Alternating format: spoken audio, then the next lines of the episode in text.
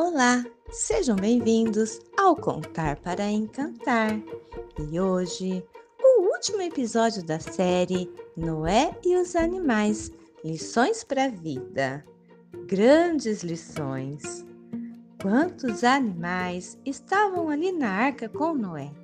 Se formos falar de cada um, seguiríamos por mais alguns meses. Por isso, vamos fazer uma lista aqui e pensar. O leão, o rei da floresta, soberano, guerreiro. Noé aprendeu muito com ele. Autoridade e respeito ao soberano, o nosso rei. E quem é o nosso rei? É Jesus. Ele ainda estava longe de vir ao mundo, mas Deus já ensinava sobre a sua vinda. A girafa, linda, tranquila, caminha sempre olhando para cima. Isso mesmo! Não olhe para baixo.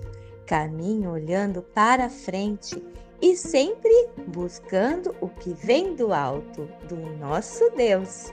E o macaco? Ai, ai, ai! Só de lembrar dele já dá vontade de rir. Alegre, divertido, serelepe e esperto. Noé aprendeu a sempre sorrir e se alegrar, porque a alegria vem de Deus e essa é abundante. Ufa! Quantas lições Deus tem para todos nós, desde uma formiguinha até os maiores animais, cada um com um propósito, uma missão. Somos especiais, únicos e abençoados por um Deus de amor que nos ensina a cada dia. E aí, qual animal você gostou mais?